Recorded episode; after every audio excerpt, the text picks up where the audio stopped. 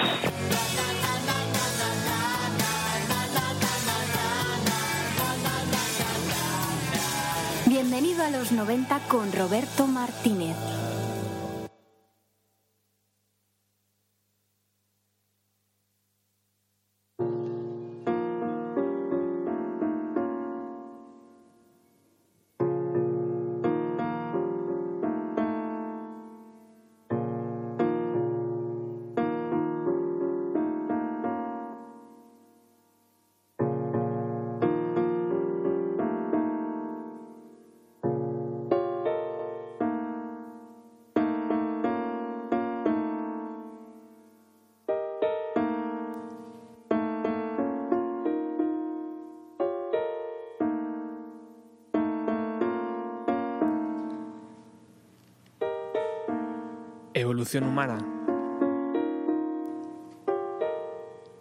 Desarrollo de poderes psíquicos. La inminente Tercera Guerra Mundial. Planes ultrasecretos del gobierno. Y la destrucción del mundo tal y como la conocemos.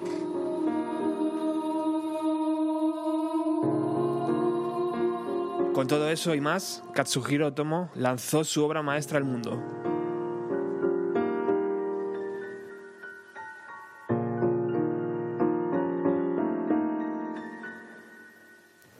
Akira destrozó algunas de las reglas que parecían inamovibles en los años 90.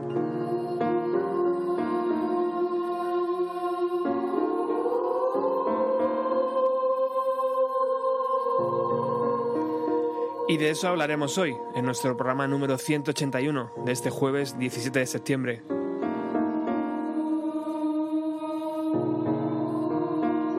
Un 17 de septiembre que, por ejemplo, en 1991 los Guns N' Roses lanzaban Use Your, Your Illusion.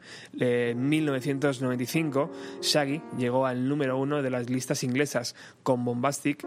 O en 1999, el 17 de septiembre de 1999, Eminem fue demandado por su propia madre exigiéndole 10 millones de dólares por estrés emocional.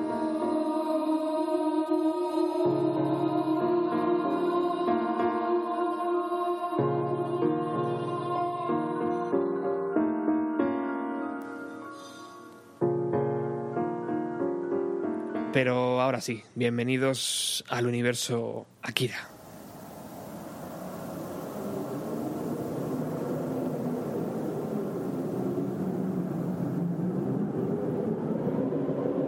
Tokio, 16 de julio de 1988.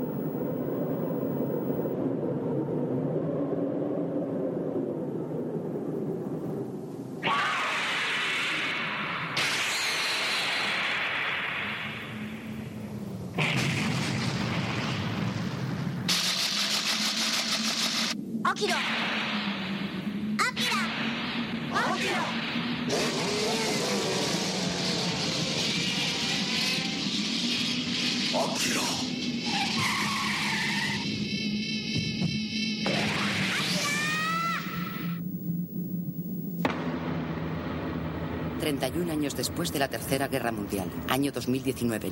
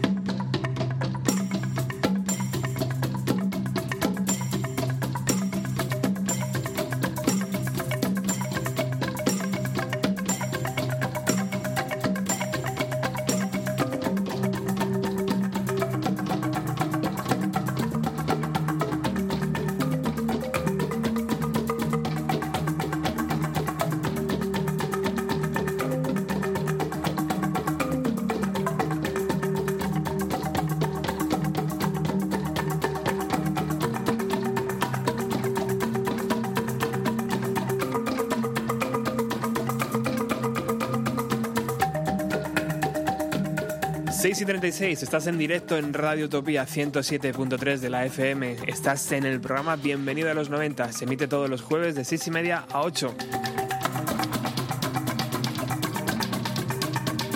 Hoy en este programa 181, como te decía antes, lo vamos a dedicar por completo a la banda sonora de Akira, a la película Akira, al anime, al manga, al cómic, a lo que todo el universo Akira eh, nos ha traído.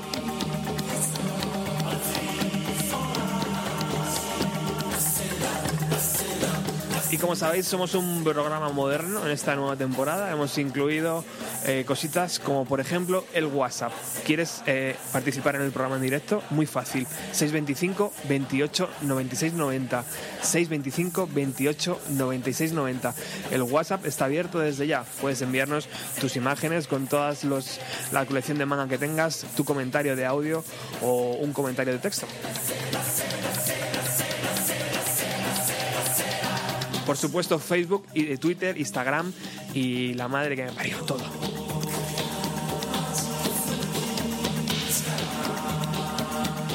En la mesa redonda de Radio Utopía, la mesa de madera que lleva aquí más años que, el sol, está Ángel Agudo. Con Ángel hemos hablado de Eduardo Manos Tijeras, del Día de la Bestia, de historias del cloner, de singles, de asesinos natos. ¿Qué hay, Ángel? ¿Qué tal?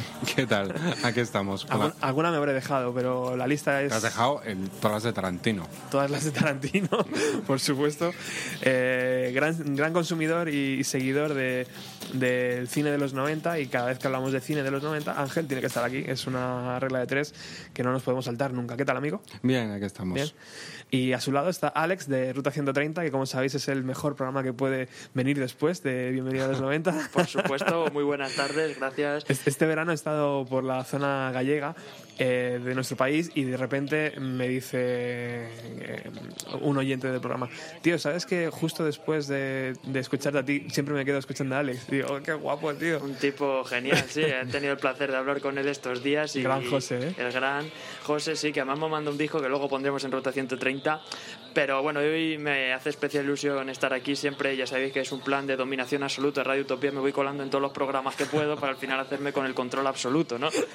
Y bueno, qué mejor excusa, ¿no? Que hablar de Akira y de lo que supone el universo Tomo, ¿no? Es maravilloso. Bueno, veo que te has, venido con el sexto tomo del manga. Sí. Eh, ahí están los dibujos impresionantes de, de Otomo. Alucinante, sí. Y ahora, ahora veremos con ello. Bueno, primeros recuerdos, chicos. Eh, Ángel, primer recuerdo cuando la palabra Akira aparece en tu cabeza, ¿qué es, qué es lo primero que, que vistes en los 90? Yo es que soy muy viejo, entonces mm, puedo contar una anécdota que me haga llorar a mí y a lo mejor a algún oyente. Adelante, por favor. Eh, yo supongo que todos los gente que juega videojuegos conoce una cosa que se llama hobby consolas. Hombre. O sea, que habrá muchos eh, oyentes que se compren la hobby consolas. Pues cuando la hobby consolas empezó, había un rival que se llamaba la Super Juegos, que editaba el grupo Z. Esto ya poco, poca gente se va acordando. y eh, Superjuegos tenía un programa de televisión en Antena 3. Y entonces en Antena 3 eh, recomendaban libros en el revista Superjuegos. de Antena 3. Y eh, recomendaron una cosa rarísima llamada Akira. A mí se me puso entre ceja y ceja que quería leer esa cosa llamada Akira. Y un día en la Cuesta del Moyano en Madrid, recuerdo que lo vi. Y Mi padre era como una de esas cosas que mi padre me veía un regalo por las notas y entonces le dije, le dije quiero eso. Entonces mi padre volvió y me dijo, hijo mío, son 1995 pesetas, ¿realmente lo quieres? Y yo, sí, papá. Y él me decía, ¿pero lo vas a leer o vas a hacer como con los libros de la Dragonlance? Porque me regalaban libros de la Dragonlance y yo no los leía. Y entonces me regaló Akira y ya fui un infectado del manga de por vida. Joder, qué grande, tío. Alex. Yo, hombre, eh, recuerdo perfectamente, eh, pues eso, una situación de estar pues ya, bueno, más finales que medio de los 90, ¿no? Pero pues, al final el éxito de ese eh, aluvión de anime que llegó a España y todo lo que supuso aquello, levantarte los fines de semana súper temprano para ver Telecinco y estas cosas, que era maravilloso. Y bueno, entre todo esto, pues eh, Norma comenzó a sacar unos tomos súper curiosos y tal, de pues eso, La espada del inmortal, eh, Macros, que era una serie de ciencia ficción maravillosa, El puño de la estrella del norte, etcétera. Y entre todo esto, pues eh, me acuerdo, pues eso, comprando estos tomos, eh, bueno, tomos, esto era comic book, era una edición además súper hincha porque las páginas se salían, era tremendo aquello. Y bueno, eran más finitos y tal, pero bueno, entre todo esto, pues me acuerdo que una vez de estos lotes que vendían en el rastro y tal, eh, un poco más antiguos y eso, entre ellos había algunos de, de Akira. Y me gustó mucho siempre desde el principio. eh, bueno, yo estaba absorbiendo todo lo que este mundo se refería porque a mí me tenía fascinado. Si lo pillas desde pequeño ya es que es una enfermedad de por vida, ¿no? Ya hasta hoy. Entonces, eh, me acuerdo que la imagen me impactó muchísimo porque eh, los detalles, la ambientación posapocalíptica, eh, saber siempre quién es el protagonista, porque tú ves a Caneda y sabes que es él un tío además que va de rojo, tan vistoso, con esa personalidad. El tema de- del dibujo de los personajes que no era tan exagerado como suele ser en el manga, con esos ojos saltones y tal, era como un mundo aparte y quedé absolutamente fascinado. Luego, pues es unos años después conseguí el VHS, que aún lo tengo por casa, eh, no- jamás lo tiraré y ya, bueno, eh, no entendí nada cuando lo vi la primera vez, aún era muy pequeño, pero me pareció maravilloso y quedé, y quedé, quedé absolutamente prendido. Es algo muy común, ¿no? Que la primera Sí. vez que, que ves la, eh, Sí. eh, la película te quedas. Dices, joder, qué atractiva es, pero realmente la he entendido, Eh, ¿no? Sí. O sea, es, es algo muy común, ¿no? Yo es que si queréis luego lo hablamos. ¿eh? O sea, yo Sí. creo que la película tiene algún problema narrativo en el tercio final. sí, O sea, yo creo que no es un problema de que uno no está preparado para verla, sino que es que ahí hay, un problema serio, además con nombre y apellidos. Vamos a, vamos a intentar, eh, para el oyente, no desvelar nada, aunque a día de hoy, si no lo has visto, pues evidentemente es porque no te, Eh, apetece- no, no te no interesa claro. mucho el mundo porque realmente Akira también supuso la puerta eh, a ent- a adentrarse en este mundillo, ¿no? Sí. incluso para gente más mayor. Sí. Y desde el primer momento yo creo que siempre es una referencia, es decir, las películas de Miyazaki, Estudio, Estudio Ghibli, todo lo que supuso aquello, y Akira y vamos, pocas Mm. cosas más, es lo, que, lo primero que suele caer en manos de uno, ¿no? Por esa repercusión tan inmensa que siempre ha tenido. ¿no? Bueno, eh, aún así, yo creo que vamos a evitar eh, spoilers, ¿no? Como me decías ¿Algún tú. spoiler? Alguno vamos a soltar, pero mm, Intentaremos no avis- destriparlo. avisando, por si queréis pasarlo. Eh, España 1992, Ángel. Eh, ¿Estábamos preparados para digerir Akira? Sí, bueno, yo como creo que, que Alex contaba muy bien, aquello fue el principio de algo, ¿no? Y, y la demostración de que fuese el principio de algo es que estábamos preparados. Es decir, bueno, nuestros hermanos mayores habían visto Mazinger Z, nosotros quizás hayamos alquilado en el videoclub de niños Astro Gunga, es- esas series ahora un poco infectas de, de robots bastante baratonas, pero que llegaban. Habíamos visto mo- eh, Marco y Heidi. Incluso Candy, habíamos, Candy. habíamos visto el Sherlock Holmes de Miyazaki, Sí. que no teníamos ni puñetera idea de que era Miyazaki. Llegaba Dragon Ball, llegaban los Caballeros del Zodiaco, es decir, Akira llegó a Occidente, pero concretamente a España en mitad de la tormenta perfecta. Claro. ¿Y, qué, y cuántas, eh, em, cuántas ediciones tuvimos que sufrir de, de Akira a lo largo del tiempo? Eh, Hablábamos antes, ¿no? Yo creo que han sido cuatro en total. Cuatro en total, sin contar la de Norma que hablaba antes Alex de los comic book. que es la de los comic book, esa la recupera Ediciones B y saca 14 tomos, en los cuales hay una pausa entre el número 11 y el 12 de varios años. Luego se reedita en blanco y negro. Sí. Y luego esta última que tiene Alex encima de la mesa, que es la, la última esta que viene con el cofre Viene, tan chulo. ¿no? viene en un cofre todo recopilado, además viene con un libro de ilustraciones que es una auténtica pasada, porque Otomo siempre tuvo una manía de dibujarlo todo 200.000 veces, hacer auténticos cuadros, pero cuadros a tamaño real, y ese, bueno, ese libro inmenso lo recopila de una forma y es absolutamente brillante. Hay uno con la imagen de Akira sentado en un trono con las letras arriba, eh, una imagen super steampunk, es absolutamente genial, ¿no? ¿Todas válidas? ¿Todas las ediciones válidas o hay alguna que supera a las demás? Hombre, a día de hoy yo creo que lo más fácil es hacerse con el cofre o con los tomos sueltos, porque también los he visto yo, no dentro como tal, sino repartidos o vendidos en pequeños lotes de tres en tres y cosas así. Y yo creo que es la más recomendable primero por el tamaño, porque sí que es verdad que esta última edición es muy llamativa y sobre todo hay ciertas ilustraciones que al ser ampliadas, un poquito retocadas para que se adapte a este formato, eh, brillan y son absolutamente geniales. Momentos de la destrucción de Neo Tokio, eh, momento de la evolución de Tetsuo, mm, momentos de las bueno, manifestaciones pro Akira, el momento después de la segunda explosión. Mm, Hay mm, puntos que son absolutamente geniales. Y bueno, a pesar de que esto ya tiene unos añitos, aún se puede seguir encontrando por la relevancia que ha tenido siempre. Esta es una edición de 2007, fijaos cómo pasa el tiempo. Lo que pasa es que hay que recordar, para el que no lo sepa, que el, el cómic está originalmente hecho en blanco y negro. Eso es. Eso Y es esto importante, ¿no? esto Porque- es una edición coloreada en Claro. Estados Unidos, muy bien coloreada y es preciosa, pero no es del todo fiel al Claro. original de Otomo, que sí traía unas páginas coloreadas cerca del final. Sí. Traía unas páginas originalmente en color, pero en su 99% es en blanco y negro. Es muy importante esto que decís porque antes comentaba Alex, Eh, comentaba Alex que, que, que Caneda iba de rojo impoluto ¿no? y, que, y que era como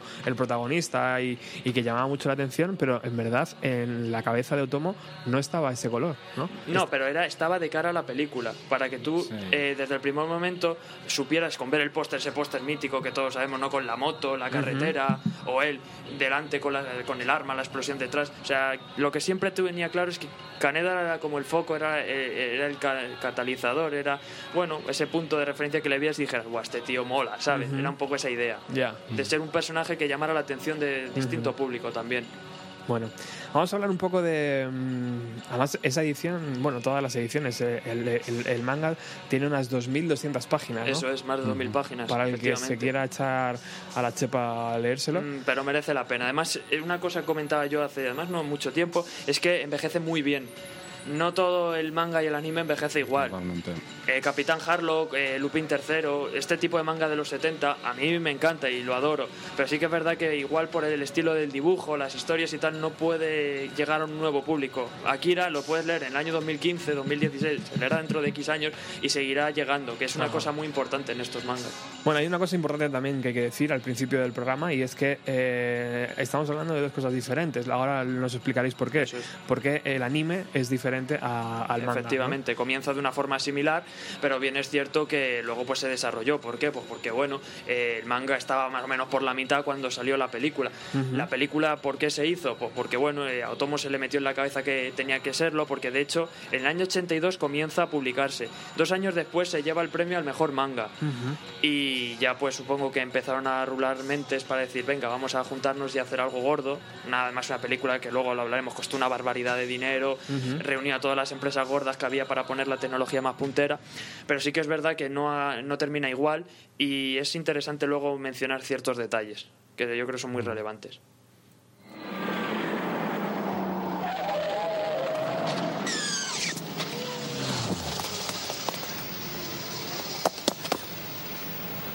¡Tetsuo! ¿Estás bien? ¿Qué intentas decirme? ¡Demonios! Esto no me gusta nada. ¡Eh, tú! ¡Espera! Tenemos que llamar a una ambulancia. Está muy mal. Hay que llevarlo a un no hospital. lo mováis. ¿Qué es eso? Ah, ¿Pero qué?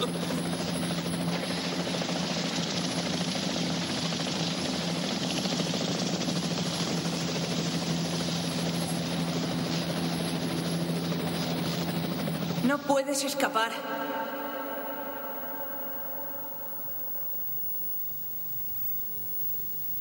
He venido a buscarte.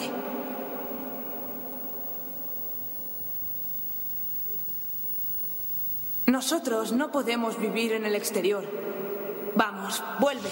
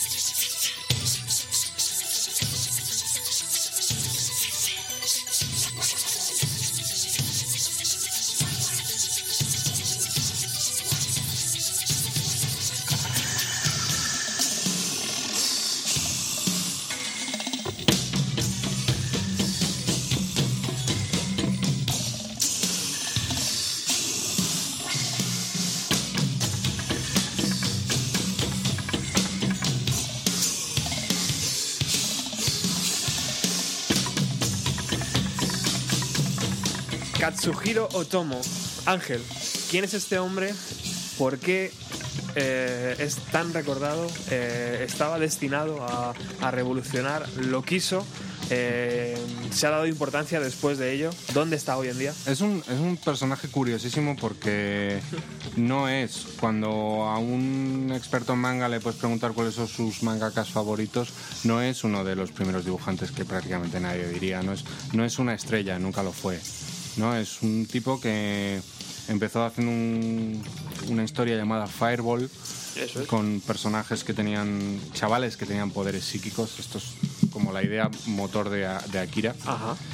Eh, luego hizo Neo Tokyo, también tiene que ver con, con Akira.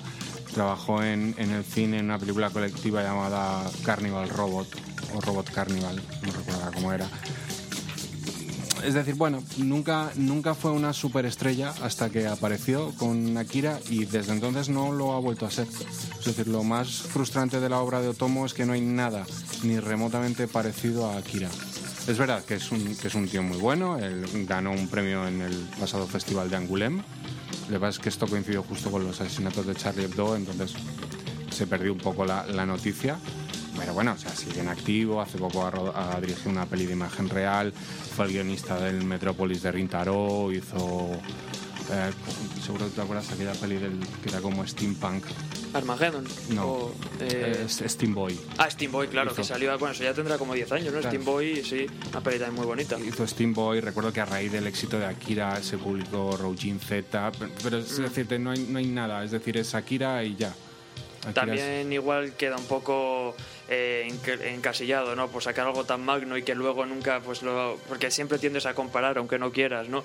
Y claro, llegar a nivel de la grandilocuencia que tiene Akira es complicado, sobre todo por el, la inmensidad del proyecto en sí, lo que supuso y lo que, eh, que sigue arrastrando, porque él siempre se le va a relacionar con Akira y ya está, no es como Miyazaki, que le pueda, hablamos antes, que se puede hablar de más obras, ¿no? Lo tiene como muy, muy incrustado. Además, un tipo peculiar que era de una prefectura de este. Un chaval que se pegaba viajes de hora, hora y pico solo para ir al cine, siendo pequeño que bueno, pues eso, un tipo siempre muy centrado en ese mundillo futurista que uh -huh. comentábamos antes, esas películas, uh -huh. esa ciencia ficción y que luego pues yo creo que lo sintetizó muy bien en lo que fue Akira como un proyecto final y bueno, pero sí que es verdad que ahí ha seguido trabajando, tiene un estudio muy pequeñito, muy simpático, se pueden ver fotos de él y pues bueno, mmm, ahí queda, ¿no? La, la, verdad que la obra de un genio en cierto sentido que, que pues llega a ese punto, ¿no? A ese cenit con, con, esta obra y realmente, pues bueno, un canto de, cin, de cisne, ¿no? Que dirían algunos para la animación japonesa de alguna forma, incluso a día de hoy. ¿no? Curioso que no, que, que una persona que no, eh, que después ha seguido haciendo trabajando, pero ahora, claro, imagino que será un millonario y que se meterá en proyectos que a él le apetezcan mm. y que seguirá viviendo un poco de Sí, eso siempre sí, es, es, casi uno de esos tipos ¿no? que hace como el proyecto de su vida claro. al que le dedica todo. Hmm. y ya está, ¿no? Sí, porque el trabajo de Akira realmente empieza en el 82, pero no termina hasta qué año? Hasta, el 90. Hasta el año 90, ¿no? Porque no sabía realmente muy bien cómo finalizarlo, vino la película de por medio que eso le relente. Bueno, paró, paró mucho el proyecto del manga.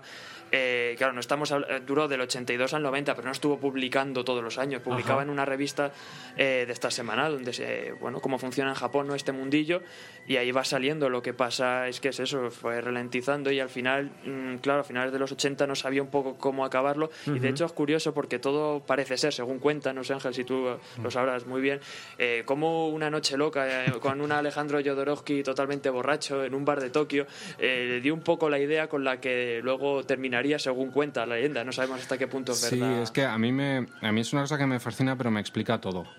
Es decir, esto, es, esto es una leyenda urbana. Es decir, Otomo no sabe cuál es el final de la peli, porque todavía no ha escrito el final del manga. Hay que decir que son completamente diferentes el final de la peli y el final del manga. ¿eh? El final del manga, para mi gusto personal, es lógico y redondea la obra y el de la película es una fumada. Sí, totalmente lo de acuerdo. Que, lo que cuentan los protagonistas, que como lo cuentan ellos, habrá que creérselo, es que Otomo en un bar de Japón reconoce a Jodorowsky. Claro. Claro, es decir, aquí estamos hablando de locos peligrosos eh, sueltos. nivel, borrachos. nivel 1 a las tantas de la noche. Y, y le, le pregunta le cuenta el problema que tiene Jodorowsky. Jodorowsky se puede hacer dibujos en una servilleta y le da el final de la película.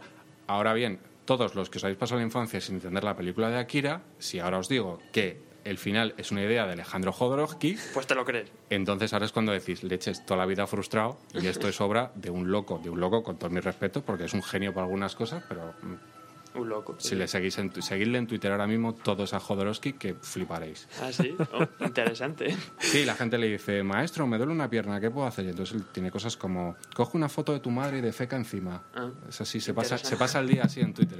qué gente más vanguardista. bueno, chicos, eh, Katsuhiro, eh, antes Ángel me explicaba muy bien cómo, se, cómo funciona el tema del manga en Japón. Eh, eh, y, antes también hablábamos de, la llegada en España del 92, ¿no?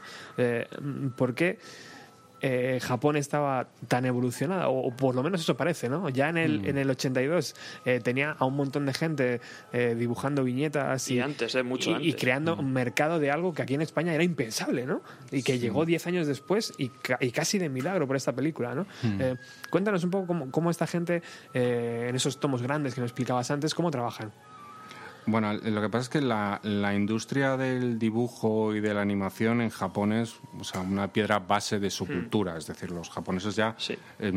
y lo han aceptado. De hecho, Japón ¿Cómo lo identificamos? Hace poco en un documental decía con el manga y el anime, con la comida, en este caso el sushi, que ahora está de moda, y con los videojuegos, ¿no? Exacto. Y eso siempre han sido un poco la base para llegar al exterior. Y de hecho, reiterados a día de hoy como yo, que quieren aprender japonés, es por esto. No es por hacerse el listo, ni por, no es por algo tan básico. Como llevo media vida leyendo estas cosas y, me fascinan y quiero algo más, ¿no? Por así decirlo.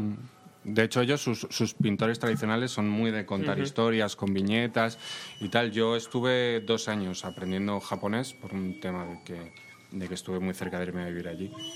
Y para, se me pelea con profesor de japonés porque el orden para hacer los trazos tiene un sentido estético. Es decir, es una, es una raza que, eh, una cultura, perdón, que a la hora de dibujar lo llevan al extremo hasta en la propia forma de escribir. Entonces, bueno, eso para Japón, unido al, milagro económico que sufre en los 60, en los cuales se convierte en una potencia mundial, creo que tiene el, producto, el segundo Producto Interior Bruto del mundo, solo supera por Estados Unidos. Eso es hace que los japoneses es, una cultura muy consumista, a la semana se publican revistas gordísimas con dibujos, con historietas que continúan para la siguiente semana, se las compran compulsivamente, las dejan en el metro, es decir, es un consumo brutal el de la animación También es que el tema de la imprenta en Japón es posiblemente de los más grandes del mundo. Yo estuve leyendo cifras y es que se me escapa cualquier cosa. O sea, hay revistas de absolutamente todo, no solo manga y anime, mm. sino es que eh, podemos encontrar estas revistas de máquinas tragaperras, del pachinko, cualquier cosa de esta. Y es que ha llegado el caso incluso alguna revista de manga eh, completamente gratuita. Con, bueno, el papel es el que es tipo periódico. Tampoco pensemos que es una calidad excepcional, pero oye, que es, es algo que se consume. Hay mangas, café que no cierran las o sea que están abiertos las 24 horas es para estar persistentemente consumiendo entrando saliendo y bueno es, es, algo que todo va a unas cifras enormes no y ahí Otomo es uno más ¿no? es uno más es un tipo más de esas páginas de que, que, hace su historia y por qué de repente deciden que Akira es buenísimo y la gente empieza como loca a conseguirlo? No, porque empieza a enganchar a la gente. Por la historia, ¿no? ¿no? Además, esas revistas son muy frágiles de audiencia. Sí. ¿eh? En cuanto empiezan a recibir cartas de que esto no mola. Sí, las cortan de serie, sí. Bueno, de hecho, Fireball, la primera serie de Otomo, se, se cancela por malas críticas. Ajá. Y sin embargo, Akira lo, Akira lo revienta. Hay que tener en cuenta, si queréis esto luego la- lo desarrollamos un poco, que la propia, el propio planteamiento de Akira tiene muchísimo que ver con la, con la cultura japonesa, con el sistema educativo japonés y con los movimientos sociales, por llamarlos de alguna forma, que experimentó Japón durante un ciclo muy largo. Bueno, eh, antes hablábamos también de, de que un, ma- un buen llamado, un mal, mal llamado mangaka, ¿no? ¿Cómo, cómo Sí, lo has llamado tú? mangaka. eh, no solo tiene que dibujar bien, sino crear historias potentes, ¿no? Mm. Que engancha al lector. Y eso es, es complicado, ¿no? Porque muchas veces el director no tiene por qué escribir el guion, ¿no? O, hacer buenas fotografías. Eh, pero en este caso, el trazo del dibujo tiene que ir acompañado también por un buen texto. Eh, y, esto es normal allí en Japón? Eh, o sea, quiero decir, siempre los que dibujan es- escriben la historia también. No, no tiene por qué. ¿No? Se, han, se han conocido parejas muy famosas eh, eh, de que uno se encarga del dibujo, el otro de la historia. Eh, hay una serie divertida, se llama Bakuman, que intenta sintetizar lo que es la vida del mangaka, que en este caso son dos chavales que empiezan desde cero y lo- empiezan a tener cierto éxito y tal. Y no tiene por qué, en este caso estamos hablando de gente pues con mucho talento, Tomo sin duda era uno de ellos. El caso de One Piece, que eso sí que es una cosa que se escapa a todos los niveles, porque es un tipo que lleva 19 años o 16 años, él solo, y publicando, siendo el número uno en- siempre que sacan tomos, con una de las historias más largas de la historia. Bueno, esa es una cosa absolutamente increíble. Pero dependiendo del autor puede ser y no. Así que bueno, no, no es exactamente habitual, pero se, se encuentran casos. Y en este caso de gente muy grande, pues sí. Es, es- al menos es más normal que en Europa. Sí, desde Estados sí, sí, sí. Imagino que entonces la revista original, aquella don- del año 1982, 83, 84, esa que, que es el tocho que me decía Mm. Ángel ahora mismo, conseguirla hoy en día tiene que ser una joya, ¿no? Conseguir eso- el Akira original, ¿no? Sobre todo porque además deben ser cuántos números, mil números o Claro, algo así. Ten en en un cuenta- papel de periódico. Claro, ten en cuenta, exacto, sí, ten en cuenta que estos se, debían salir 10 páginas por número a la Eso semana. es. ¿eh? O sea, que, que a lo mejor ni siquiera ha salido del mercado japonés, se ha quedado allí y entre ellos se lo están rifando. Eh, Esto para el que para el que no se haga una idea, hay un ejemplo muy fácil que es que cuando éramos canijos, el país semanal tenía el pequeño país que sacaba como dos páginas de Spider-Man y la semana siguiente había otras dos páginas de. Pues es exactamente la misma filosofía. Claro. Solo que en lugar de las 10 páginas del pequeño país, con 500. Llevado a lo bestia y al consumismo absoluto, ¿no? Sí, y además muchas historias, no solo Akira, ahí se batían el cobre los mejores. Y bueno, en el caso de Akira no, era, no es la mítica Shonen Jump, que es ahora mismo como la referencia que todo el mundo conoce, pero había otras historias con mucho nivel. Y, había, y en esa época, estamos pensando que en los, años 80 es cuando de verdad un poco eh, la cultura otaku empieza a explotar, empiezan a salir pues eh, ese tipo de series, eh, Cobra, Espacio 9 y este tipo, bueno, ciencia ficción que pega muy fuerte esos eventos magnos como el Comic Ted pues empiezan a hacer notar y, y hay mucha gente detrás, ¿no? Y, y comentábamos antes que era eso, si no estás a la orden del día y en cuanto recibas una mala crítica te cancelan y se acabó tu serie, además de una forma muy brusca. Y, sí, cuajó, cuajó muy bien y, y funcionaba porque además también, como decimos, el dibujo era muy innovador, no era mm, tan detallista en la época. A día de hoy podemos encontrarnos, eso es más o menos normal, pero estamos hablando de principios de los años 80, cuando bebíamos de la influencia de Tezuka, un manga más simple, con mucha fuerza, con unas historias y una trama profunda. Pero claro, aquí estamos ya viendo un realismo imponente y un tipo de dibujo no tan habitual, ¿verdad? Porque sí que es verdad que no se asemeja tanto a ese estilo manga clásico que se nos puede venir a la cabeza de... Es, es mucho más cinematográfico, Sí. más en el, en el Sí. concepto más occidental Sí, del término. ¿eh? Eso es. Bueno, la primera, en una de las primeras escenas de, del anime eh, vemos, y además lo hemos compartido en el Facebook de, de- con los oyentes del programa, vemos como eh, Kaneda está enfrente de una máquina de discos y de repente vemos una portada de los Doors, una portada del Led Zeppelin, otra de los Cream. Y dices, hostia, o sea, es, es como un homenaje, ¿no? Y, y de repente dices, pues, hostia, pues a lo mejor es que Otomo también le, eh, era, era eh, consumista, ¿no? De- consumía mucha música americana o, o, bueno, no era tan cerrado, ¿no? Como parece que es el mercado japonés, ¿no? Eh, Era, yo creo que, que consumía, ¿no? De hecho, dicen que eh, 2001, Odisea del Espacio, es una de Sí. sus películas Sí, sí, favoritas. ¿no? totalmente, vamos. eh, Hablábamos antes que eso, cuando era canijo y se iba al cine, pues 2001 fue una de esas que le impactaron tanto y que luego se nota que ha tenido influencia en, su trabajo posterior, ¿no? Sí, está claro que era muy, muy fan de la música. De hecho, allí hay un mercado musical inmenso, no solo en el mundo de las idols, este que podemos más o menos conocer, sino que es que eh, pues un montón de música, grupos que editan un montón de material y sí que es verdad que la influencia americana ha estado ahí siempre, vamos, pero desde los años 60. Y eso también dice mucho el detalle de... Eh, eh, de, realismo que decía Ángel, ¿no? O sea, realmente ver eso es como una fotografía, ¿no? A la hora de hacer cine imagino que es igual. O sea, coges una fotografía y pones al fondo un disco para que se identifique o no. Y en este caso nos encontramos igual, a Caneda enfrente de la máquina y de repente tres portadas de, de LPs y dices, joder, ¿no? Qué bueno. sí. Bueno, eh, vamos a continuar escuchando un poquito. Estamos mezclando la banda sonora, como estáis escuchando, que fue compuesta por Soji Yamashiro. Eh, y, estamos también utilizando algunos audios de la película en la edición del 25 aniversario, porque un poquito más adelante os vamos a explicar que ah, hubo bastantes. Eh, traducciones, hasta tres, hasta tres ha habido de, de Akira. Así que vamos a seguir aquí. Por aquí, coronel. Lamento mucho tener que molestarle, pero debo mostrarle algo urgentemente. Eh, fíjese, es sobre la pauta demostrada por el muchacho que acaba de llegar. Es diferente al resto. Sus pautas de velocidad y crecimiento se están acelerando. Quizá pueda deberse al choque con el número 26. O quizá... ¿Lo ha comparado ya con las pautas de Akira? Las voy a superponer.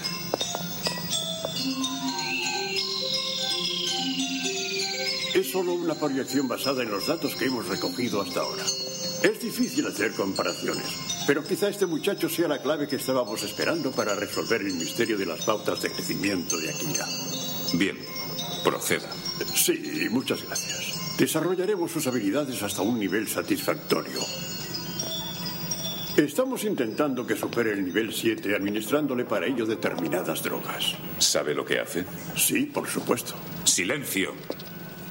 Lo que le estoy preguntando es si de llegar a ser tan poderoso como Akira, seríamos capaces de tenerlo bajo nuestro control. Pues la verdad. ¿Puede asegurármelo? Pues si recogemos los suficientes datos y continuamos con los análisis como hasta ahora, no debería haber ninguna dificultad para controlarle. Quizás sería preferible que no jugáramos con semejante poder. ¿Porque es el poder de un dios?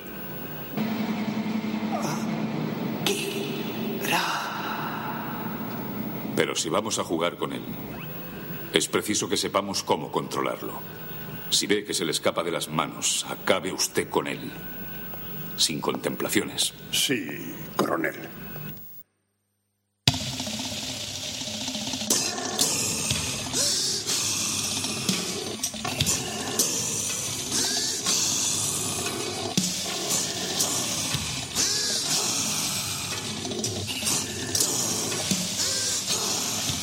Bueno, España 1992. Ángel, eh, la película llega a los cines. Eh, ¿Cómo pasó? ¿Sin pena ni gloria? ¿Hubo... Absolutamente sin pena ni gloria. ¿eh? ¿No? ¿No? es el éxito absoluto que imaginamos todos. No, y además esto te lo puedo contar en primera mano, porque cuando me flipo con Akira, me voy al periódico a ver cuántos cines ponen Akira y me encuentro que lo ponen en un cine. En todo Madrid, en, Madrid, en los años 90, que no es ahora. O sea, que ahora para encontrar un cine hay que coger, hay que coger el metro. Y no, no, que va. La película es muy curiosa porque quien la. No he conseguido que nadie me explique esta historia, pero quien la distribuye en España es una empresa de doblaje llamada Oro Films que coge los derechos, supongo que es porque doblar películas de animación le salían no tenía coste para ellos porque era una empresa de doblaje, entonces no tengo mucha idea, pero la distribuidora oficial, primera distribuidora oficial de Akira en España es una empresa de doblaje llamada Oro Films que la lanza en los cines sin pena ni gloria. Posiblemente al no ser una distribuidora de verdad no pudiese hacer una campaña de marketing en condiciones.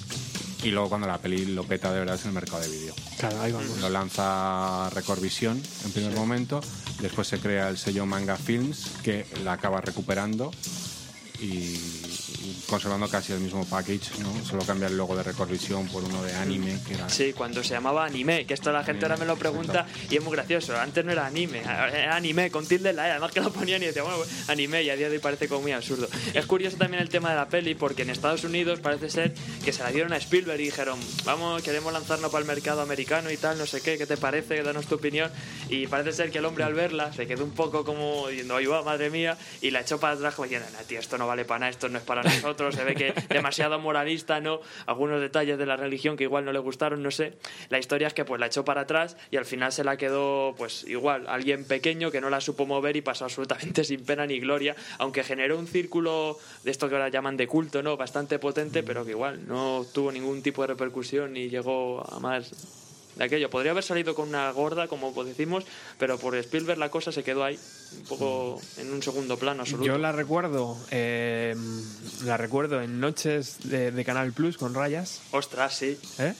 Y la recuerdo ya posteriormente, imagino que en una edición, pues sería 99 o algo así, por la noche también, en la 2. Alguna vez la han echado también últimas horas de la madrugada. Como Cowboy Vivo, me acuerdo también ahí a las tantas de la mañana. Sí, sí, sí. ¿Y por qué, tal, por qué crees que no es una película para el cine español, Ángel? ¿A qué te refieres? Perdóname. ¿Por qué, ¿Por qué, crees que no...? Que no triunfó aquí. Sí, que no triunfó, que no llegamos ah, no, yo, en, en, masa a verla. Primero, eh, el manga era gratis. Es decir, era ver Telecinco a las ocho y media para ver claro. campeones. Eso es. Uh, después, es animación para adultos. Con lo cual, en había España una... eso no ha cuajado. Claro. De hecho, incluso a día de hoy de, te ven viendo una película con cierta edad que sea de animación y aunque sea, a pesar de que pueda tocar el tema más serio del mundo. O, friki, ¿no?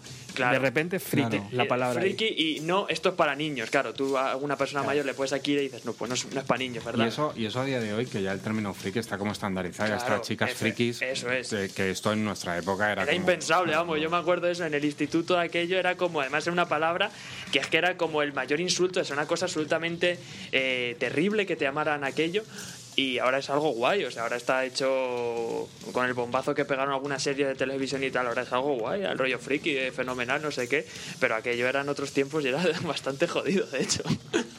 sí. Bueno, entonces eh, vamos un poco hacia, hacia atrás. ¿Por qué eh, Otomo empieza a hacer eh, el anime? Es por éxito puro y duro. Por éxito puro y es algo ¿no? tan grande, es Claro. algo... ¿Quién le pone la pasta en la mesa para que diga, Uf. venga, vamos? Pues 11, 11 de las compañías más gordas que había en Japón. De hecho, es una cosa que se denominó Comité Akira, que estaban pues entre ellas Bandai y todo este tipo de empresas de entretenimiento, que en Japón siempre ha habido muchas en el mundo de la electrónica y tal, pues se reúnen todas con Otomo y forman este comité para tener un control absoluto. Porque sí que es verdad que quedó de- alguna decepción por ahí con Armagedón, con otras películas suyas que, pues bueno, parece ser que no se llevaron como él quería. Y aquí dijo que iba a tener control absoluto. Y fijaos qué cifras, hablamos de 11 millones de dólares para su realización. 11 millones que incluso a día de hoy es una auténtica barbaridad. Y además incluyó técnicas nuevas como aquello de grabar los diálogos y luego hacer la animación, que eso no es para nada habitual. Entonces contábamos con un presupuesto inmenso, con mucho respaldo. Tengo que hacer el chiste, ¿eh? O sea, 11 millones de dólares para que luego te encuentres a Jodorowsky borracho. Sí, y te diga, luces, se acabó. sí, Qué cabrones, vaya eh. tela. Pero no, hombre, es verdad que incluso a nivel visual, a día de hoy es impactante, es muy, muy bonita de ver, es, es una gozada para los sentidos. eh, y, y se nota, se nota que había pasta para la época, sobre todo, que salió. ¿Y quién, eh, mm, eh, ¿quién, eh, quién es el, el- el guapo que, que le dice, mm, bueno, pues ahora sigue escribiendo el, el- el manga, manga. ¿no? Mm. O sea, ya has hecho esto y de repente tienes que seguir con la historia del manga. Sí, lo que pasa es que la, yo creo que en el momento en que rompe la película, el manga está en su parte más interesante, al menos para Claro, mí, sí, perdóname, sí, es verdad. que no está en la película. Son dos películas, son, perdón, son dos historias prácticamente distintas. ¿eh? O sea, el manga Sí. tiene un- una elipsis a la mitad que se Eso corta. Ha sucedido una cosa en Japón. Y, y entonces prácticamente es casi para como escribir otra historia diferente. ¿eh? o sea, ya Dos bandos, pues total, totalmente De hecho, hay como un huevazo de páginas en las cuales Caneda desaparece. No se sabe qué ha pasado con él y está desarrollando subtramas tranquilamente. Sí, tenemos que pensar eso. A ver, eh, la película y el manga sí comienzan obviamente parecido porque, claro, estamos hablando de una historia y unos personajes, Tetsuo, el tema de la corporación, el proyecto Akira, etcétera, ¿no? Pero luego, claro, toman caminos completamente distintos. Hay una frase que dice, ¿no? Eso, que si alucinaste con la película de Akira, el manga te dejará pues totalmente sin palabras. Y es verdad, yo creo que cualquiera que primero haya visto la película y luego lo haya leído, eh, dice, Dios mío, qué barbaridad, ¿no? O sea, lo que, me, lo que me he dejado en el tintero. Y sí que es verdad que esa segunda parte eh, es especialmente interesante en el desarrollo de otros personajes y, de hecho en el propio Kaneda, porque pensemos que Kaneda en el manga es un chaval de 15 años, bastante, pues bueno, y un macarrilla que iba ahí con la moto y tal, que tenía su banda. la crítica al sistema educación japonés que a día de hoy sigue siendo una cosa terrible, ¿no? Con una tasa de suicidio elevadísima debido a la presión a la que le someten, ¿no? Y, que pues ahí se podía, se podía ver todo aquello y en el manga se ve perfectamente la evolución de un chaval hacia alguien más mayor que sufre una catástrofe absoluta, que luego además, pues bueno, conoce a una chica importante que es Kai y que bueno, pues también se van a ayudar mutuamente en una esa pues, rebelión que hay ahí. es, es muy muy interesante también ese punto del personaje como tal. Es que al ver esa parte la película pierde una gran parte de su contenido político, social e incluso moral. ¿eh? Mm. O sea, el viaje de Caneda es casi el viaje de un personaje hacia la toma de conciencia política. O sea, es alguien que pasa de ser un macarra y que no me atrevería a decir va a terminar siendo un líder político, pero cerca anda. ¿eh? Eso en la peli no está. Y eso para mí es una de las cosas más interesantes del, del cómic porque es una obra profundamente nacionalista, en el sentido más tradicional del término del nacionalismo japonés, que incluso a veces eh, perdón si hay algún amigo del lejano oriente que me está escuchando, pero a veces bordea el racismo. ¿eh? Sí, eso en el mundo del manga, de hecho, tristemente siempre ha estado ahí, como bastante marcado en algunas series, y, es verdad que, bueno, Japón en sí es un país bastante cerrado en todos los niveles, y sí, sí que es verdad que tiene unos. Y Akira, Akira es un producto que en un principio ese comité, Akira, eh, la lanzaba para el mercado japonés, o fue la punta de lanza para decir, venga, vamos a abrir un mercado hacia Estados Unidos? hacia Europa. No, no, no. De hecho, empezó para el mercado japonés, pero al ver la repercusión tan inmensa, pues fue la idea de decir, oh Dios mío, igual por aquí podemos salir. En Europa, sobre todo en Francia e Italia, que han sido dos países muy ligados al mundo, al mundo del manga y el anime, eh, tuvo un éxito inmenso. Estados Unidos ya hemos comentado lo que pasó y bueno, en otros sitios pasó más sin pena ni gloria, ¿no? Pero sí que es verdad que por lo menos a nosotros nos vino bien para eso, para adentrarnos en este mundillo un poco por la puerta grande y, lo recibimos yo creo con los brazos abiertos, ¿no? Porque es, es, algo, es una muy buena forma de empezar en este mundillo, creo yo, para alguien que pues no lo conoce mucho, pero que tiene curiosidad, ¿no? El ejército, Ryo y sus hombres y todo el mundo está buscando a Akira. Y ahora también a Tetsuo. Tendrá relación con el poder de Tetsuo. Pero, ¿quién diablos es ese Akira? Ryu me contó que Akira es la energía absoluta. ¿La energía absoluta? Los seres humanos hacen muchas cosas a lo largo de su vida. Descubren cosas y construyen casas, autopistas, puentes, ciudades, cohetes. ¿De dónde crees que procede la energía que se invierte en todo eso? El ser humano antes de evolucionar era un mono. Y antes de eso era un insecto y un pez. Y antes era solo plancton y amebas. Pero incluso en esas formas de vida hay una energía asombrosa, ¿sabes? Bueno, eh, depende de los genes, ¿no? En los orígenes de la vida había ADN en el agua y en la atmósfera. Esa es la única explicación. Y partiendo de eso, ¿quién sabe qué podríamos descubrir? Quizá datos sobre el origen de todas las cosas. Eh, oye, oye, ¿pero qué demonios te pasa? ¿Te encuentras bien? ¿Lo de antes te ha trastornado las neuronas? La evolución entera podría estar registrada en nuestra memoria. Y si algo alterase el orden de las cosas, podríamos encontrarnos con que una ameba tuviera de pronto el poder de un ser humano.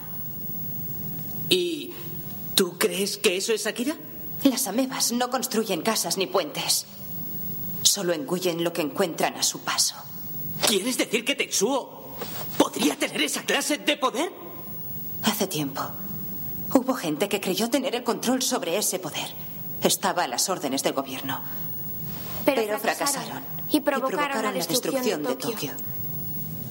Nosotros, aún no, tenemos esa capacidad.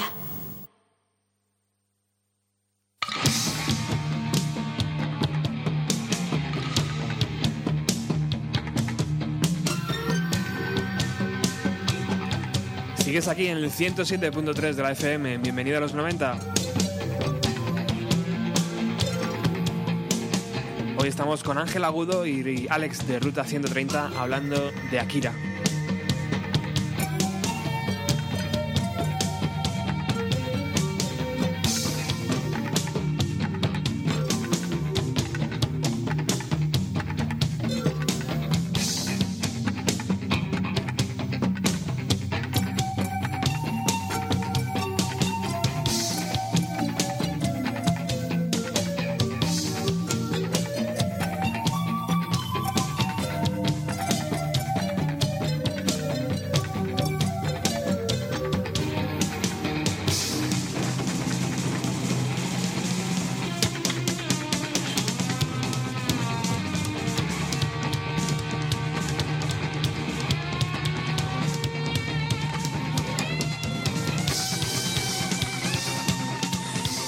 Edición del 25 aniversario, el propio Soji Yamashiro, el, responsable de la banda sonora, dice que está encantado al haber dotado al, al Blu-ray del sonido hipersónico.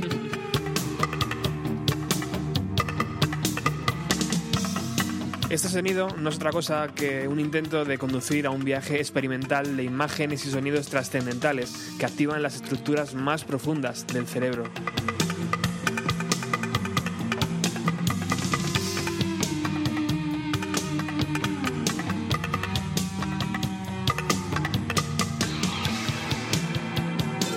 Y por supuesto, como buen japonés, este Soji Yamashiro es amante de la naturaleza y dicen que tardó unos seis meses sin ningún tipo de prisa en crear esta banda sonora.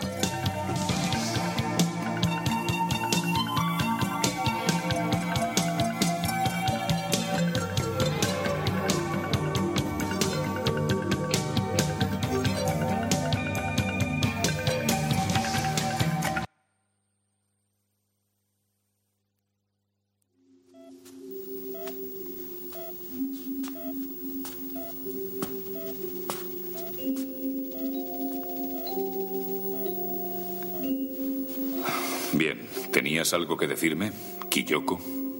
He tenido un sueño. ¿Un sueño? Una gran sombra se abatía sobre la ciudad, que quedaba destruida. Había muchos muertos. Y entonces nosotros nos volvíamos a encontrar con Akira. ¿Akira? Toda la ciudad quedaba completamente destruida. Y moría mucha gente. ¿Cuándo ocurrirá? ¿Cuándo ocurrirá, Kiyoko? No hay que dejar que ese chico se vaya. Su poder es tan...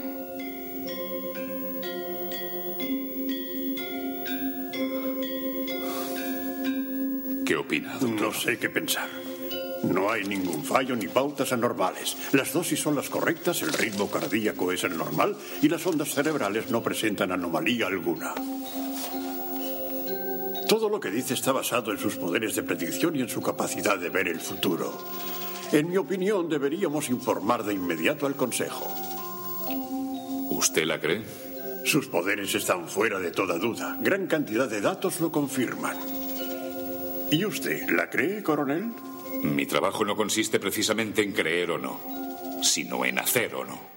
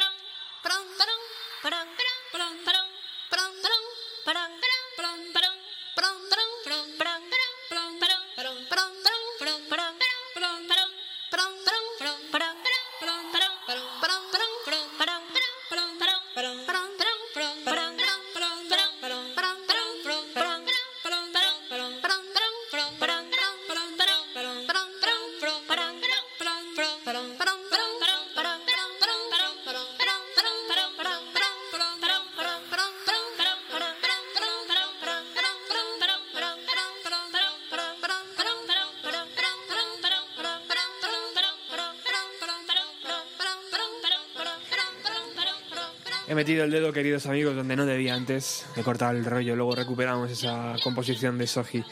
Eh, Ángel, Leonardo DiCaprio, ¿qué tiene que ver con, con Akira? Qué miedo. Happy and Way. Eh, bueno, como te puedes imaginar, desde hace muchísimos años se lleva hablando de la adaptación de, de Akira en imagen real. ¿no? Cuando yo era niño había dos leyendas una sobre Akira, una era que iban a hacer el videojuego y otra era que iban a hacer la película. Y el videojuego acabó siendo un pinball para Play 2. Existe, hay tres videojuegos, uno en NES, que es como una videoaventura en Ja- que nunca salió en Japón, uno para Amiga CD32, Hostia. que es como el más arcade, con la moto vas corriendo, y luego el que dices de, Akira Psycho Pinball de, Ese de Psycho Pinball, 2. vaya juego tela. Pues el asunto es que se compraron los derechos para hacer la película y han acabado en manos de una productora llamada Appian Way, que es la productora propiedad de Leonardo DiCaprio. Aquí eh, has intentado escribir ese guion 200 tíos, o sea, creo que nosotros tres somos los únicos tres en toda la humanidad que no hemos tocado eso. Y han sonado un montón de directores. De forma eh, romántica, ¿se puede entender que DiCaprio cuando vio la película le gustó y lo compró? ¿O esto es simplemente el, el dólar? No, no tengo ninguna duda de que a DiCaprio le, le interesaba hacer eso, como a Johnny Depp hay un momento que está enamorado de Dark Shadows cuando era niño, Sí. compra los derechos y se la lleva a Tim Burton para hacerla, ¿no? No, no me extraña nada que, que DiCaprio fuese un niño enamorado de Akira como lo éramos cualquiera en esa época, ¿no? Bueno, ¿y de cuántos, eh, de cuántos proyectos eh, se han arrancado y todavía no han llegado a buen puerto? Pues, o sea, yo creo que si pones en internet Akira, película de Bueno, imagen uf. real, te salen y si revisas fotogramas del año Sí. 96-97 aparecen, ¿no? En España estuvo, que está a puntísimo de hacerlo en director español, Jaume Colet Serra. Pero bueno, todo el mundo que pasa por ahí acaba escaldado hasta hace 48 horas en las que ha salido la noticia. A ver, por favor. Que Christopher Nolan quiere hacer Sí. una trilogía de Akira. Ahí está. Trilogía. Sí. Trilogía, además. sí. Yo eh, mm, ya hay confianza mucho tiempo. Espero morir antes de verla. O sea, no me apetece nada ver a. Christopher Nolan haciendo eso. Me parece el director menos indicado Sí.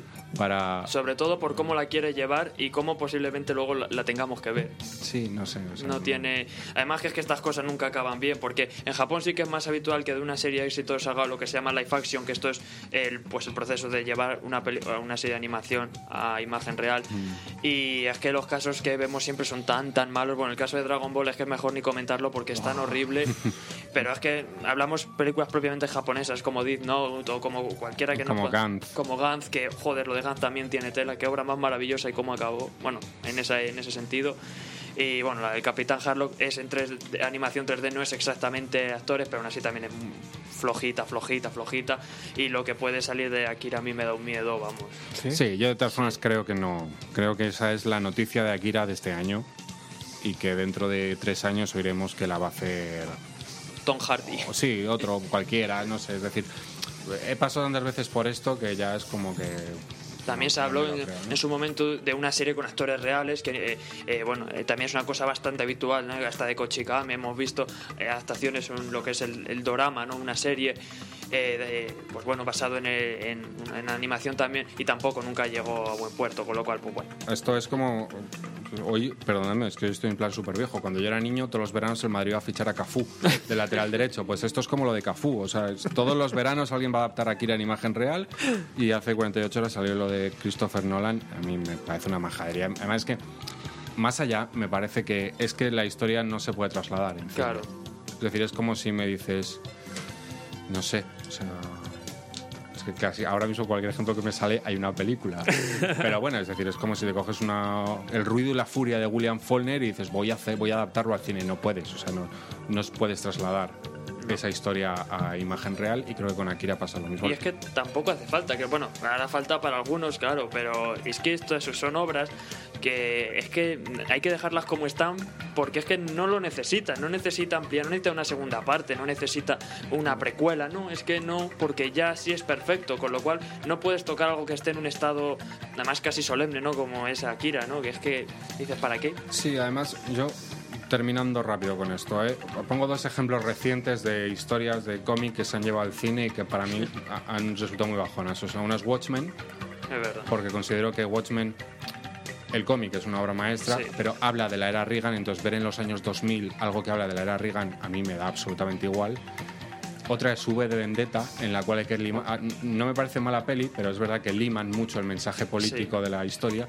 Y es que aquí me parecen las dos cosas unidas. O sea, me parece que primero, hablar de los del ejército rojo japonés, que es un grupo terrorista que existe en Japón muy poquito antes de que Otomo lance esto, hablarme ahora de eso en el 2015 no tiene sentido.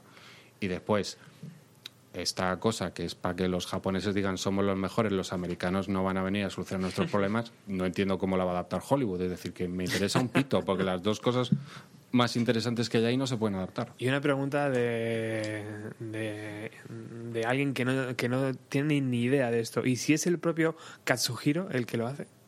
Yo creo que... Impensable, él ¿no? no. Él no tiene, porque ni tiene interés. Ni de broma, ¿no? Ni no, no lo veo. Yo eso no, no, no lo ¿No? veo. De hecho, yo creo- no bueno, creo- ya lo, ya lo hice con el anime, ¿no? Pero es que hay que ver el contexto, no tiene nada que ver la época que salió la No es comparable, No, ¿no? es comparable, no. No, no, no. Tetsuo se ha convertido en monstruo por culpa de ese crío. El poder de Akira existe dentro de todas las personas. ¿Quién ha dicho eso? Pero cuando alguien despierta ese poder que se oculta en su interior, aunque no esté preparado para ello, debe elegir de qué modo quiere utilizarlo. Y ahora le ha tocado a vuestro amigo. Tetsuo debe realizar su propia elección. Ahora es uno de los nuestros.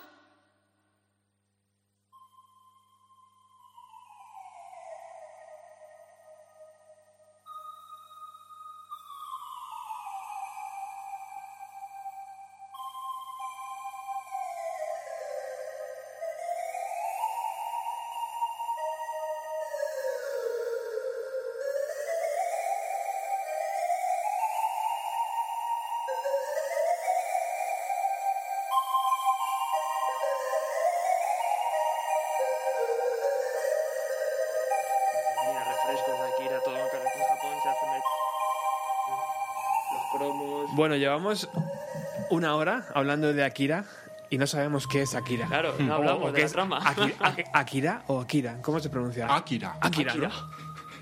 Bueno, ¿qué es Akira? Akira. Yo, sinceramente, creo que es mejor no contarlo. ¿No? Igual que la película nunca acababa de resolver bien la incógnita, eh, una de las cosas fascinantes de esto, de empezar a leer esto, es que es una cosa llamada Akira y la palabra Akira siempre se está pronunciando sin que, y tú avanzas y avanzas páginas y estás siempre diciendo qué es Akira, qué es Akira, por qué Akira, por qué buscan a Akira. Yo creo que hemos contado suficientes cosas como para el que le pueda interesar esto y no lo conozca se acerque a ello. Y yo creo que no estaría bien desvelar qué es Akira. Por lo menos Akira en el manga y Akira en el anime Tienen resolución. De hecho, es que en el anime, o sea, en la película, eh, eh, salen como cachitos, ¿no? Que Sí, tienen no es- ahí, no, no es tiene, exactamente no tiene que mismo. verlo, ¿no? Y de hecho es que en el manga tiene una presencia mucho más notable, eh, como tal, como mm, como aquello que es y en cambio en la película se hace una referencia hay una el final en el eh, estadio olímpico no que esto es una cosa una, muy, una cosa muy divertida cuando salió el tema de las olimpiadas eh, eh, se dice que este, este manga lo predijo, porque claro, estamos hablando de Neo Tokio, años 2019, el Estadio Olímpico. Claro, las Olimpiadas se las han dado a Tokio para el año 2019. No iba a ser en Madrid, chavales, lo siento, pero es así, ¿no? estaba escrito ya, tío. Estaba escrito, escrito muchos años antes, ¿no? Sí, hombre, a rasgos mm, así un poco, pues eso, Akira nos presenta un futuro eh, postapocalíptico, eh, una sociedad muy, muy destrozada por un desastre, desastre de carácter nuclear, más o menos Sí, nuclear. y una, una, una tercera guerra, ¿no? Una tercera guerra mundial. Y bueno, pues eso, Caneda es eh, como el líder de una banda de moteros. que Además, es la imagen de la moto. de- creo que todo el mundo hemos pensado alguna vez entre una moto así. Yo una vez la vi en persona Joder, y es tío. que me dieron ganas de subirme. y, Además, que tiene, Ya. tenía reproductor de, de CD en el año 2019, una cosa muy divertida, con las marcas, ¿no? La, la BMW, Canon, todos estos. Sohei. Sohei, todas las marcas pegadas así con pegatinas, ¿no?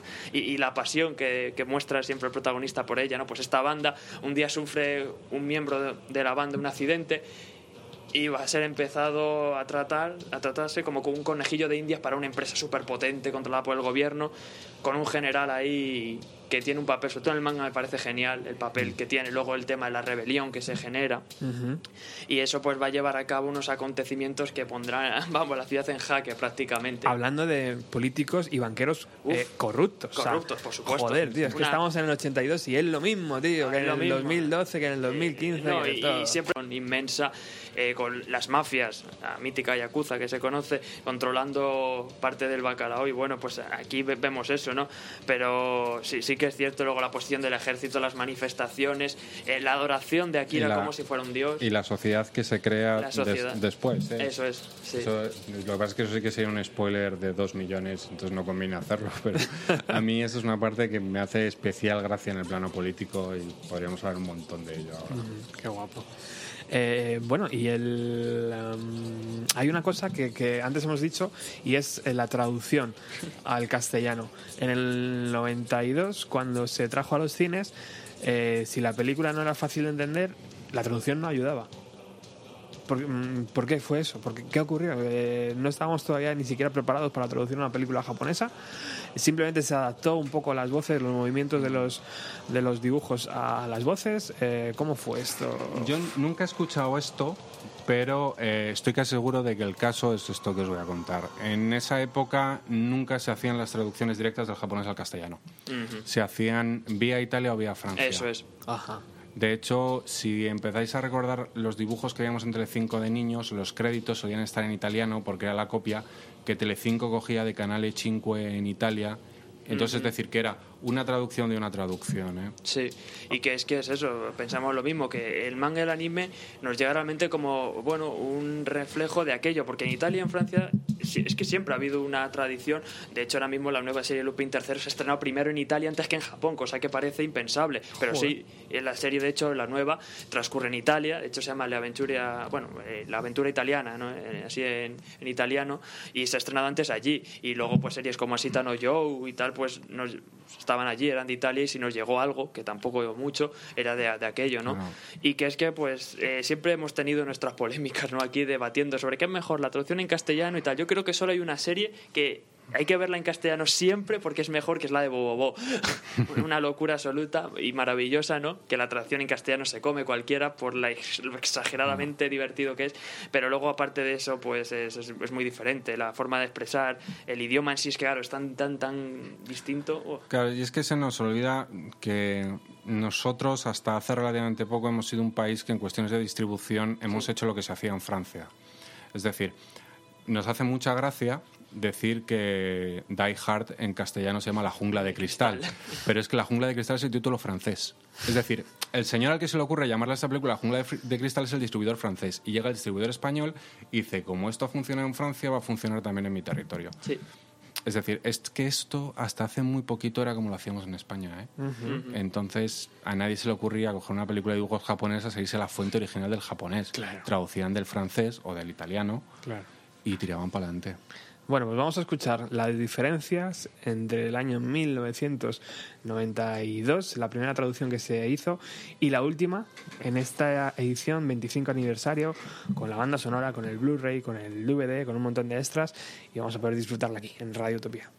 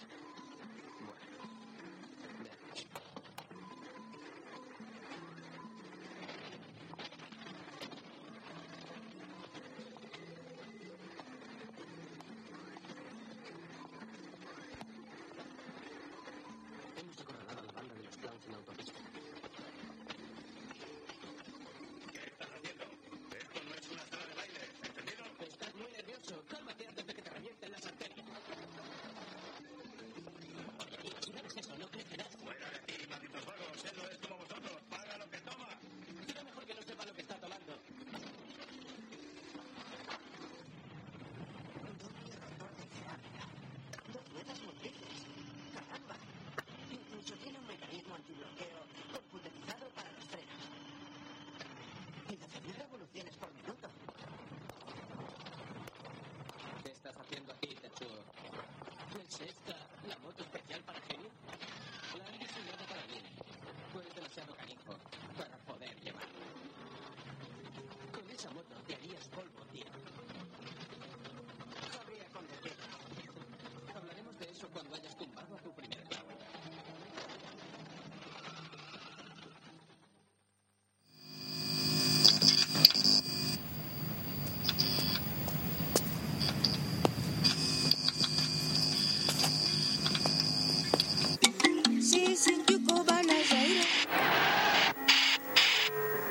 reforma de los impuestos presentada por el primer ministro ha promovido una oleada de manifestaciones separadas que han desembocado en los líderes políticos de la oposición han exigido la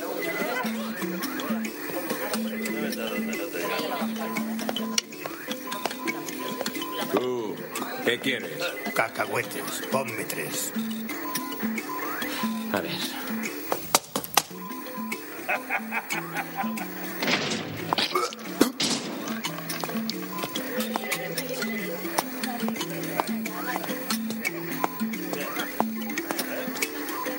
payasos se han reunido en el cruce 5. Vaya susto me has dado. Abre la puerta con más cuidado. Lo que pasa es que no tienes la conciencia tranquila. Y sirve algo decente de vez en cuando. Y tú a ver si algún día pides algo. Que aquí no se viene solo a por los amigos. Yo no pago por esa mierda. Rotores de cerámica para las ruedas. Sistema antibloqueo de frenos controlado por ordenador. 200 caballos de potencia y 12.000 revoluciones por minuto. ¿Quieres dar una vuelta, Tetsu? ¡Venga, vámonos! Lo siento, pero está hecha a mi medida. Es demasiada moto para ti. Tú no podrías llevar una moto como esa. Claro. Si tanto te gusta, ¿por qué no te agencias una?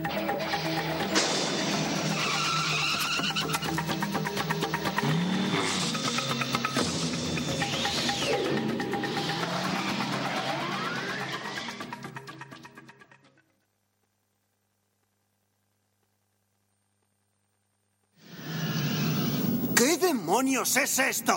Eso es Akira, Tetsuo. El Akira que tanto deseabas conocer. Vuestro salvador. Tras despertar del sueño del pasado, su cuerpo fue sometido a toda clase de estudios y experimentos científicos. Y ya ves, eso es todo lo que queda de él.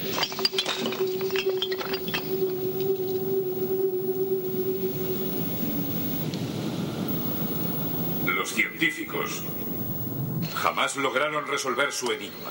Y para proteger los datos y las muestras recogidas para futuras investigaciones, sus restos fueron introducidos en esa cámara refrigerada. Activen el satélite Sol. Akira nunca ha estado vivo. Y bien, ¿ya estás satisfecho, Tetsuo?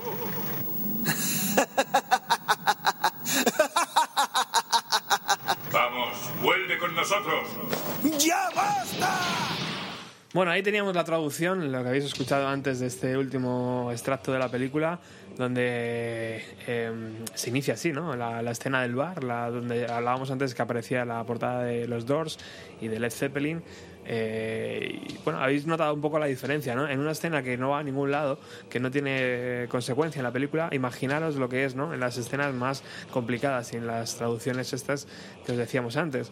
Eh, pero bueno, es una cosa curiosa, ¿no? A día de hoy, en la edición de 25 aniversario tenéis la traducción, eh, la original, la primera, y la, y la última. Hubo una en el medio, en el año 2003, puede ser, para un DVD, la primera vez que se, saca- se saca- se sacó en DVD, yo creo, eh, que estaba eh, mal sincronizada la pista de audio con la de vídeo y que aquella eh, directamente se eliminó. Aquí ya ni siquiera aparece. Lo que sí aparece también es la, la- la edición mm, original en japonés y también en catalán y en valenciano, cosa que, cosa que llama, llama la atención y que nos hace ver que es una edición muy completa.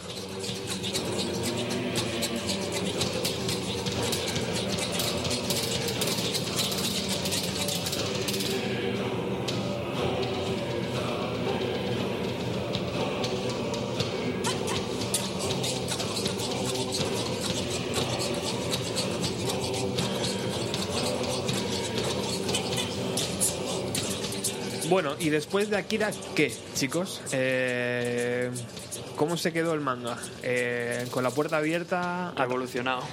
Atacaron todos sin piedad, empezaron a venderse eh, cómics en los kioscos, papel. En España cambió radicalmente. ¿eh? Camisetas por la calle. Después de Akira, en España se funda Manga Video, editan El Puño hacia el Norte, los ovas de Dominion Tampolis, 3x3 Soho, Surotsuki Doji, obras maestras como Venus Wars. Buah, esa es El lobo solitario, su cachorro. Eh, pero eso llegó bastante más tarde. Ah. Y de hecho aquí se editaban los cómics, empezaron sacándose el manga invirtiendo el fotolito. Hay que recordar que el manga sería al revés, se abre de derecha a izquierda. Y entonces de primeras nosotros invertíamos el fotolito para imprimirlo a la occidental, pero o sea, ya el tema llegó a tanto purismo que ya creamos lo de hoy, que es que se leen al revés. Son ediciones prácticamente similares. De hecho, las editoriales a día de hoy eh, cogen los tomos tal cual, traducen los textos, mm. eh, pero incluso la portada la respetan como se edita allí porque es lo que el público realmente quiere. Y ahora tenemos unas ediciones eh, fantásticas, ¿no? Y ya incluso series más reconocidas, esos tomos que van más grandes, a color incluso porque sí que es verdad que bueno, el manga realmente se edita, se edita en blanco y negro. El blanco y negro tiene una fuerza que, que es, a mí me encanta, porque sobre todo para algún tipo me creo que transmite mucho. Aquí, bueno, esta edición en color que tenemos mm, es gracioso porque atrás, eh, bueno, cuando termina este, este manga hay pues como unos apuntes ¿no? de autor y tal. Y bueno, comentaban pues que, claro, esta versión es ya, bueno, como dicen ahora, eh, algo traído de Estados Unidos, pero como eh, novela gráfica, bueno, estos términos que usan los modernos ahora para intentar elevar el rango de cómic, ¿no? Que es como más guay decir, no, alguna novela gráfica. Pero bueno, eh, sí que es verdad que ahora, tal y como hacemos el mundo del manga, está vamos, de hecho, a día de hoy como está, yo hace hace 10 años mismamente no me podía imaginar que acabaría así. Y sí que supuso una puerta, desde luego. Todo lo que empezó a llegar, esos, pues ese anime con tilde la E, películas luego como la de Black Jack, eh, las de Dragon Ball, por supuesto, con el pelotazo que dieron. Y no hay que olvidar un tema que a mí me apasiona especialmente, que es como el triunfo de algo como manga vídeo en España empieza a traernos oleadas de cine asiático. es decir, John Boo aparece en España porque las películas de John Boo, me refiero, a una bala en la cabeza, la de un ladrón es siempre un ladrón, cosas así empiezan a aparecer en España porque manga vídeo rentable, vas a editar manga y, empieza a editar manga porque Akira lo ha petado en vídeo gracias a Record Video. Eh, eh, a nosotros nos cambia todo y para los cinéfilos de mi generación, Akira, además de ser un tótem, es la película que nos abrió, pues yo qué sé, te digo, desde, que desde los John Boo, Ringo Lam y esa gente hasta Wong Kar Wai. Qué bueno. Es decir, nosotros vimos Chunkin Express gracias a que llega a España por estas cosas y se pone de moda porque de repente lo asiático lo peta. ¿Hay algo que está al lado en el ranking, en el, top, eh, al lado de Akira? ¿Ghost in the Shell? ¿Alguna historia de estas? A mí no se acercan. Es que Akira, o sea, para mí, o al menos tal y como yo entiendo nuestra generación, es excede el hecho de ser una película o el hecho de ser un cómic. Eh, si quieres me pongo en plan culo fino y te digo que lo único que se me parece de los 90 a Akira es Kurt Cobain. Es decir, es algo que todo el mundo sabe quién es Kurt Cobain, aunque no hayas escuchado un puñetero disco de Nirvana. Sí, Creo que todo el mundo que ha pasado por los 90 en algún momento ha escuchado la palabra Akira, aunque no haya visto la película, aunque no haya leído el cómic. Es un motor cultural sin el cual es imposible entender la década. Joder, estaba pensando en Tarantino o Tarantino. Lo que pasa es que, claro, Tarantino es alguien que su estela sigue hoy día. Se va a estrenar una peli en dos meses. Es decir, no es algo que se queda ahí y o pasaste por ahí o ya no estás. Sí, no, y sobre todo ese detonador para la gente que un poquito después nos enganchamos y pudimos ver todo eso en televisión, ¿no? Y luego ya, pues con internet, adentrarnos en un mundo, bueno, alucinante. es, es, curioso, ¿no? Yo recuerdo, pues ya además hace 10 años, ¿no? El primer Espumanga aquí en Madrid, que era en el sótano de un hotel. Hay cuatro tíos que veíamos a Kira y, todo este tipo de historias y era, oh, qué guay somos, no sé qué. Y ahora de repente te ves con un pabellón y bueno, este otoño, invierno, que se ha tomado el FEMA para hacer un evento aún más grande, que yo eso sí que me parece ya, ¿de verdad vamos a meter tanta gente en un IFEMA? Y parece ser que sí, así que bueno, pues la verdad es que... eso nos hace ver que es un mercado brutal. Sí, o sea, que, que la gente, eso no se lo puede bajar. Quiero decir, ¿no? No es como la música, Eh, no, que al fin y al además, cabo hombre, sí te la puedes bajar si quieres. Es como todo, luego está la gente, pues igual que, que sí que se lo puede ver todo online, se descarga todo y tal, pero es verdad que en el mundo del cómic normalmente el fan es más de ese, ese fetichismo de tener las cosas, de querer tocarlo. Las ediciones en Blu-ray ahora se están vendiendo realmente bien por eso, por la calidad que supone el Blu-ray, que eso sí que es verdad que me parece realmente chulo, bo- bonito, ediciones cuidadas, eh, con sus libretitos, su historia, la cosa que nos gusta un poco a la gente esta que, que estamos hablando. Y, y sí que es un mercado importante. De hecho, es eso. Ahora vemos tiendas en Madrid como Wonderland Comics y tal que están solo centrados en el manga, cosa que antes sí que era complicado. Había una y vamos, y fue cambiando. Así que. O sea, es eh, que antiguamente teníamos una revistita que te la mandaba manga vídeo a casa y eso era lo que había. o esas revistas que vinieron después, eh, la Anime Tipe, la Hentai Tipe, maravillosa revista.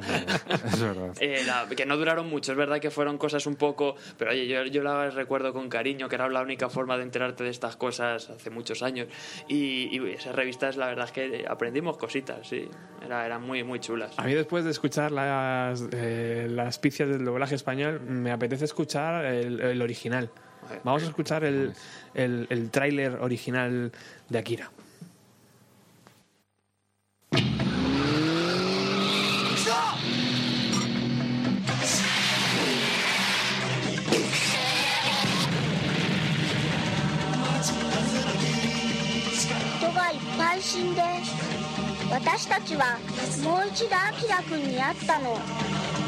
人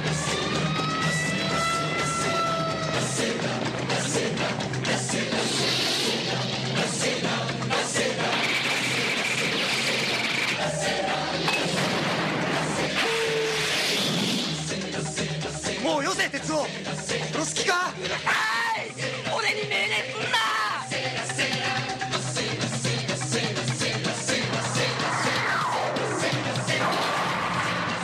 あの力には触れてはならんのかもしれんな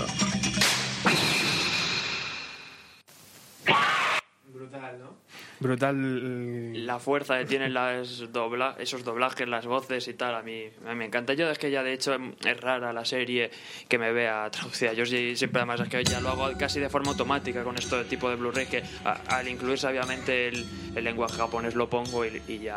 A mí ya estoy tan acostumbrado con los subtítulos que no me molesta lo más mínimo. Cada uno tendrá sus rituales, sus historias y tal, pero a mí estas cosas me gusta verlo más. Versión original, la verdad es que sí, completamente, vamos.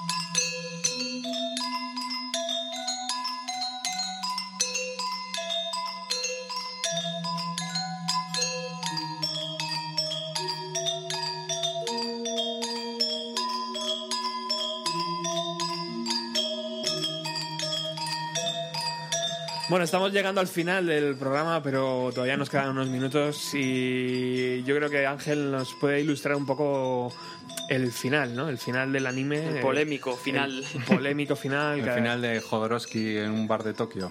que a día de hoy sigue dando que hablar. Bueno, si a alguien le molesta mucho esto que voy a contar, en el sentido en que quiere ver la película Virgen, Robert os permite dejar en, en esto en mute durante 20 segunditos. Fuera. Bueno, los que habéis visto la peli sabéis que al final se enfrentan Kaneda y Tetsuo y tal, y al final hay una explosión de la hostia, y parece como que ahí no ha pasado nada. O sea, es decir, los personajes son felices y tal, y de repente antes de cortar a negro se oye como una voz viniendo del espacio que se dice yo soy Tetsuo. ¿No?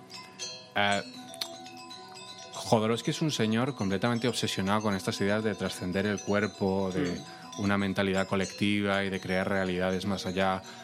Su obra maestra del cómic, El Incal, trata mucho de eso. ¿no? O sea, para mí, por donde iban los tiros en ese final que nunca hemos entendido bien, es que lo que quiere decir es que, o bien, Tetsuo trasciende la condición humana y pasa a una evolución superior y desaparece en mitad de la pelea con Kaneda y en- mientras que en la Tierra son fáciles, ahí en el cielo hay, o bien que esto es una idea un poco más jodorowskiana, aunque estas, en- entiendo que hay que tener cierta enciclopedia en Jodorowsky para tirar de ahí, es que el mundo se destruye y lo que pasa es que los personajes terminan viviendo en un universo dentro del universo que ha creado Tetsuo. Es decir, Tetsuo se convierte en una especie de dios Eso es.